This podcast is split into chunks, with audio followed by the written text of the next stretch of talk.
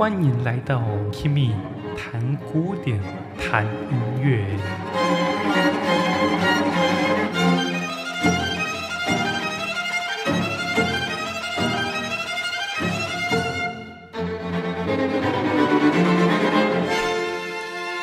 Hello，大家好，欢迎到 Kimi 谈古典，谈音乐。我是 Kimi。我们今天讲的是德弗扎克的管乐木管小夜曲。那其实德弗扎克更有名的是他的弦乐小夜曲，但是我觉得如果介绍弦乐小夜曲就没什么意义了，所以我就想私心介绍一首非常喜欢的，但是好像并不是太被受欢迎的一首曲子，就是我们今天讲的这个木管小夜曲。说到木管小夜曲这首曲子的背后的故事，我们可以推回到我们之前讲。呃，德弗扎克第八号交响曲的时候所讲的那个故事，就是布拉姆斯他不是在一八七七年还是一八七八年看到德弗扎克的作品就非常喜欢嘛？其实也是当时有一个作曲比赛，然后布拉姆斯在里面是评审，就好评到德弗扎克，而我们今天讲的这一首木管小夜曲也是在那个评比的。的作品里面啊，然后这也是布拉姆斯非常喜欢的一首，所以后来他不是就把德弗扎克这些拿去比赛的作品就都打包给他的出版社，就请他的出版社出版，所以让德弗扎克的生活就可以改善。那既然我们讲到布拉姆斯跟德弗扎克，我们今天讲德弗扎克的木管小夜曲，那我们就一定要提到。布拉姆斯的第二号小夜曲，其实我们可以从编制来看哦。你看，德弗扎克他没有用小提琴，没有用中提琴，然后没有用长笛，也没有用一些很吵的铜管。那我们就想到布拉姆斯的第二号小夜曲。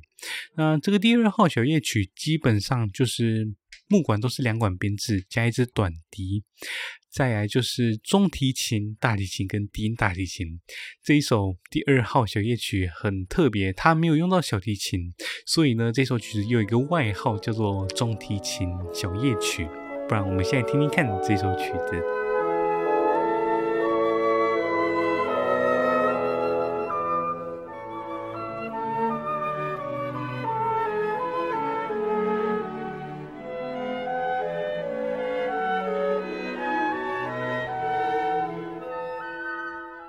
接着我们来听一看我们今天的重头戏——德弗扎克的木管小夜曲。但是在播放德弗扎克的那一首之前，我们现在比较一下他们的编制。德弗扎克相较于布拉姆斯，他少了长笛，所以你会听到。整个声音高音被抽掉一点，所以会属于中音比较多一点、比较厚实的声音。而这个多出来的厚实，它也把中提琴抽掉了，所以其实就被抵消掉了。所以整个声音就是浓鲜合度，整个声音的搭配都非常的好，也不会那么的刺耳，不会那么的吵。我们来听听看。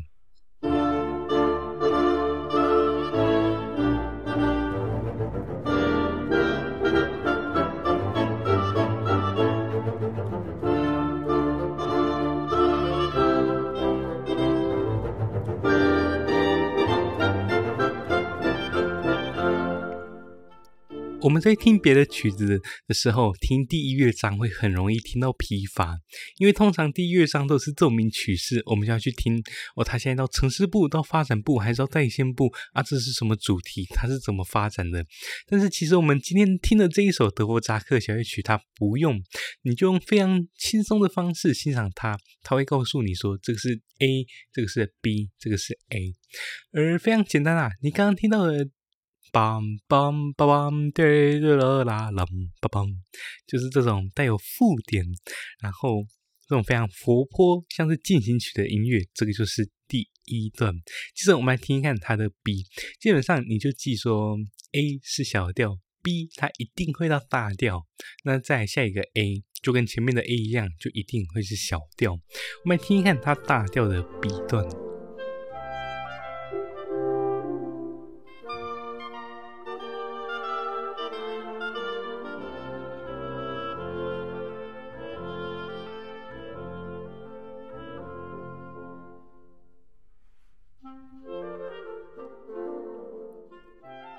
其实就是这样。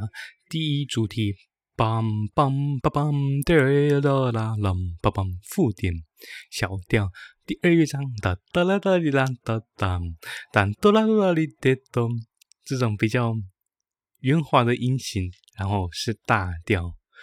就讲完了，不然我们就把整个乐章听一次，然后我会在我想要分享的地方那边把音乐稍微切小声一点，告诉你说，哦，这边带给我什么感觉，也许也会对你来说有一点用啦。我们就来听听看吧。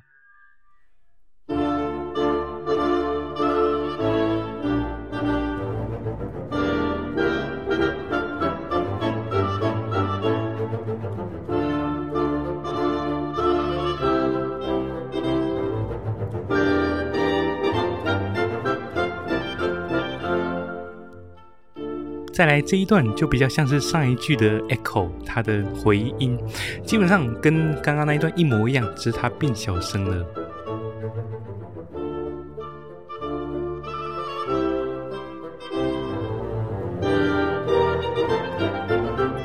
刚在一级，现在突然来到五级，D 小调五级 Re 发拉，五级是拉哆咪。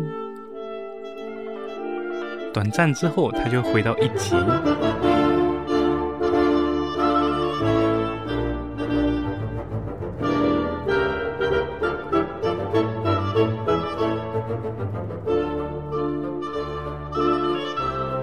听听看他怎么结束 A 段的。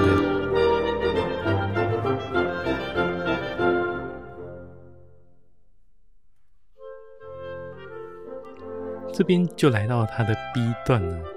就跟 A 段做出一个对比，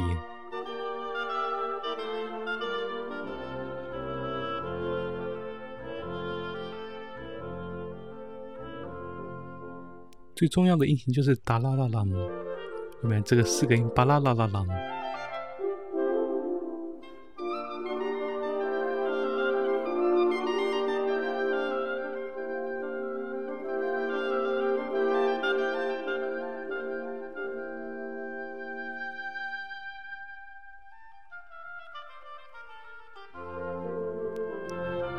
里面都是这个哒啦啦啦啦，哒啦啦啦啦这种音型。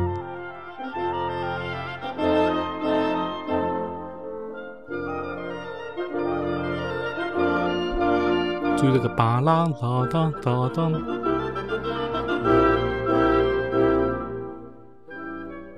现在开始就会进入到过门，你可以听听看它怎么从 B 段转回 A 段的。那刚刚就是把烂打烂这个音型，还有 B 段主要的哒啦哒哒哒，再就会用非常高张力的方式转回到 A 段。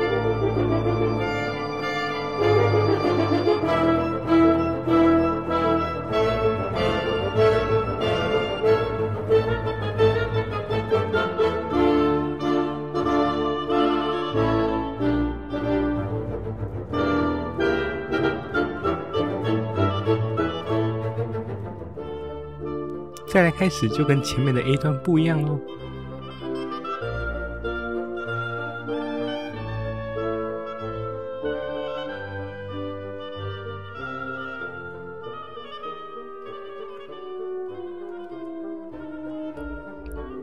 再来就进入到第一乐章的尾奏。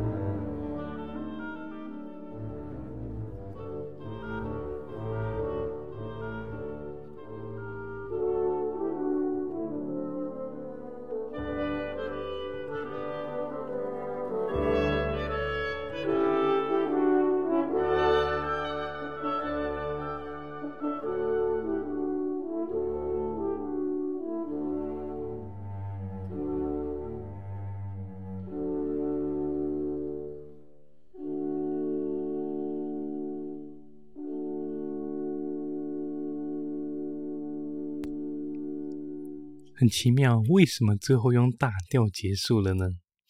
明明如果一开始是 D 小调开始，他要转到 D 大调，应该也是到第四乐章的事情吧？但是他在第一乐章的最后就使用了皮卡第三度，使用了大调结束。本来是 Re Fa La，它变成 Re Fa La，它升高一个半音，来达成那种就是大调结束的效果。那、这个。其实到第四乐章你就知道为什么了。接着我们先进入第二乐章，第二乐章有两段舞曲，我们现在听一看德国扎克自己写的另一段音乐。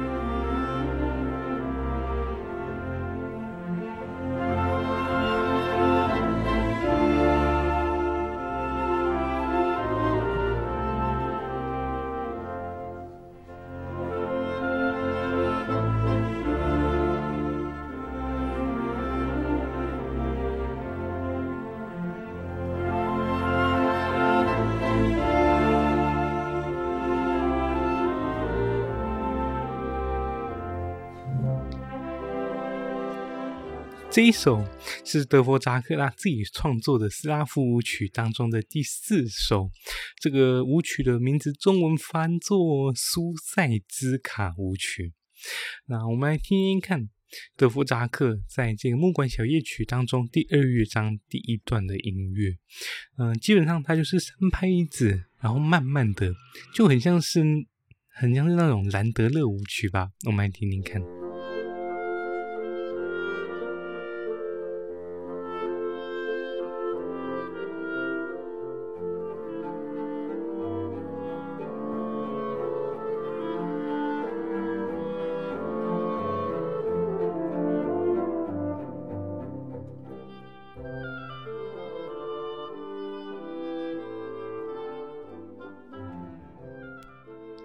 基本上你会听到的就是一段非常朴实的音乐，嗯，非常无忧无虑的音乐吧。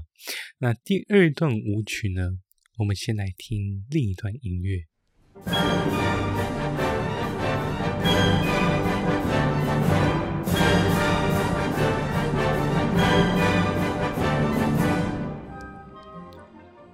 我们刚刚在第二乐章的主段不是用到了斯拉夫舞曲的第四首吗？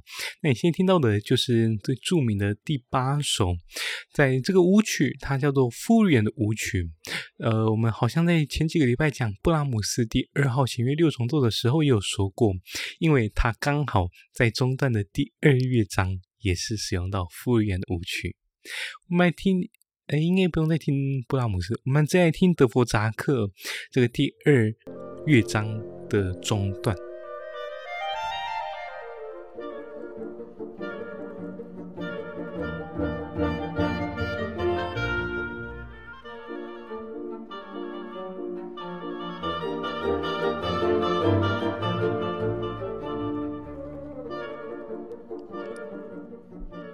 个拍子非常的巧妙，就是它从第一段接到第二段的时候，它就其实通常拍子都不会动，前面是一二三，第二第二第二第二第二第二一二三呢，一二三一二三一二三，它其实只是速度全部都加快一倍而已。我们来听听看这个第二乐章的主段接到中段。我也来帮你们数拍子喽，一、二、三，一、二、三，一、二、三，一、二、三，一、二、三，一、二、三，一、二、三，一、二、三，一、二、三，一、二、三，一、二、三，一、二、三，一、二、三。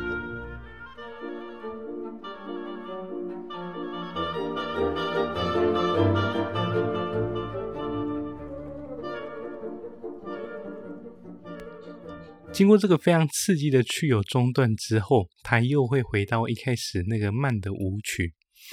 好，接着我们来到第三乐章，第三乐章是一个慢板乐章。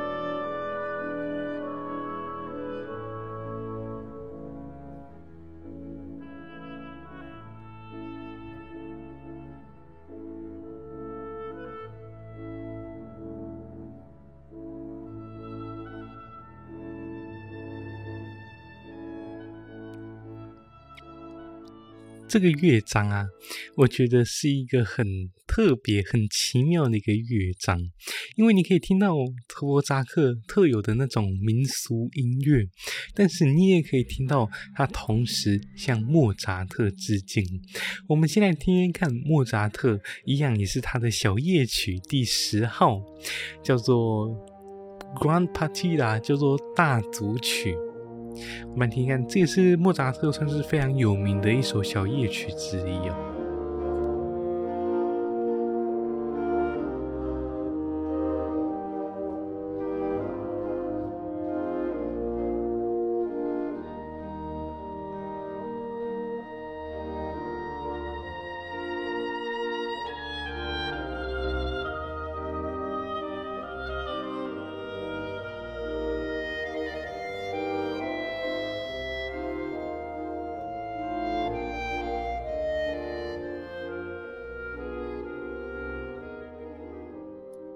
接下来，我们来听一看德弗扎克的版本。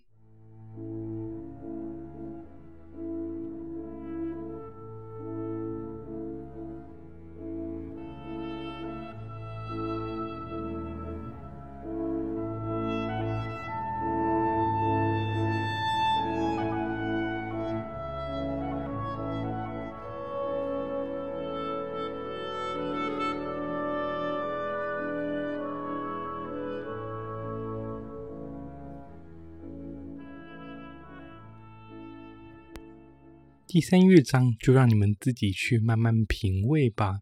我觉得你可以先去听莫扎特的完整版本，就是他的《Grand Partita》，他的第十号小夜曲的第三乐章。之后再听德弗札克 OP 四十四木管小夜曲的第三乐章。接着我们就来到第四乐章，第四乐章就是一个非常爽的一个乐章啊。那你会听到一开始它是用二四拍，所以整个音乐都非常的紧凑，我们就会想到波尔卡舞曲，但是也许比波尔卡再激动一点吧。我们来听听看它这个第四乐章，而且它是低小调哦，它不是低大调哦。那为什么？还记得我第一乐章不是说在第一乐章的结尾它是低大调结束，第四乐章会给你答案吗？但是。好像还没给你答案呢、再忍一下，再忍一下，你快要可以知道答案了。我们现在听听看第四乐章的开头，你会听到非常诙谐的音乐，就是你会听到很多半音打哒啦哒滴连哒哒嘞滴嘞哒嘞滴，就是这种，它很像在闹你的感觉。我们来听听看。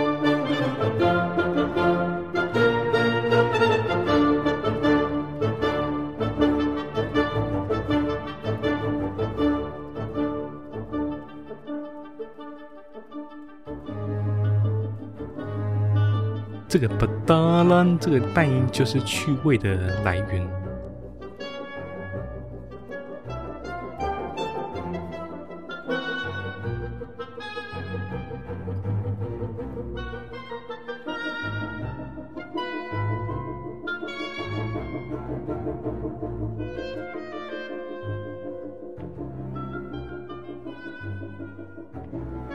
现在就很像第一主题要接到第二主题中间的那个过门。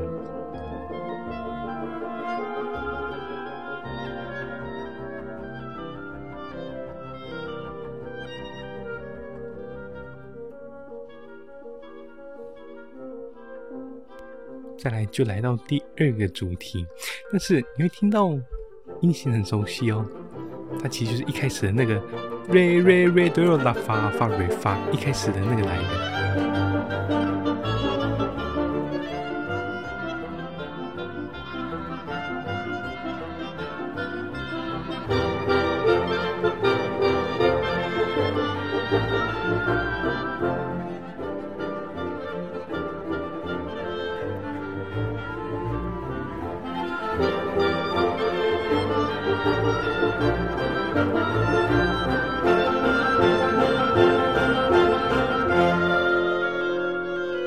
就进入到发展部，你会听到他用前面的动机来做发展。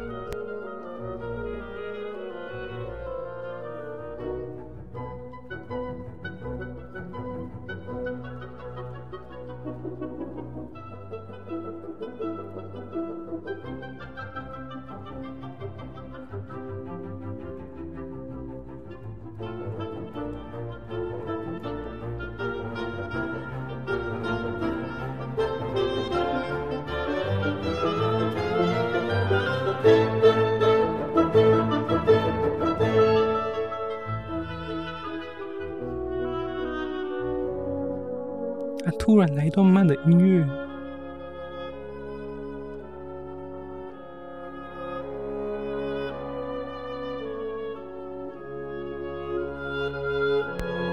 它突然变慢了，就很像就是用第二主题嘛，当叭叭叭叭叭梆，叭叭啦叭叭梆来做发展，而且因为听到很像金二交响曲，哆哆滴滴哆哆滴，这种大三和弦。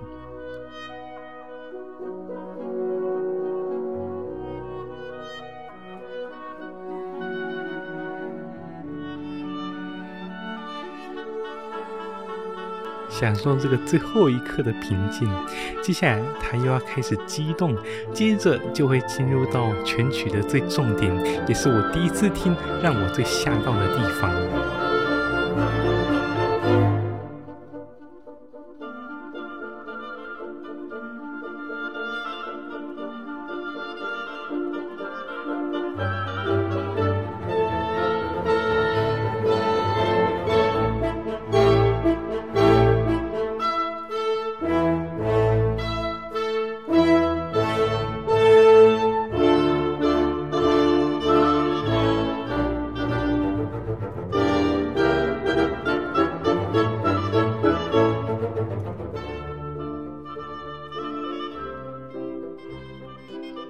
没错，他回到了第一乐章的那个第一个主题。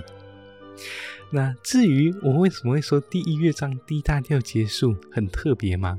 接下来注意听这一段的结束音，我觉得这一段它的定位就很像是第一次的结束句，因为它其实严格来说，它就是。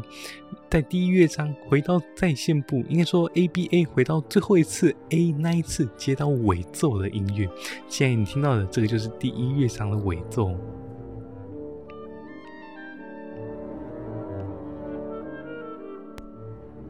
再来就是第一乐章的结束，因为你会听到发，嗯，大调，最后就会结束在就是第四乐章这种欢快的音乐。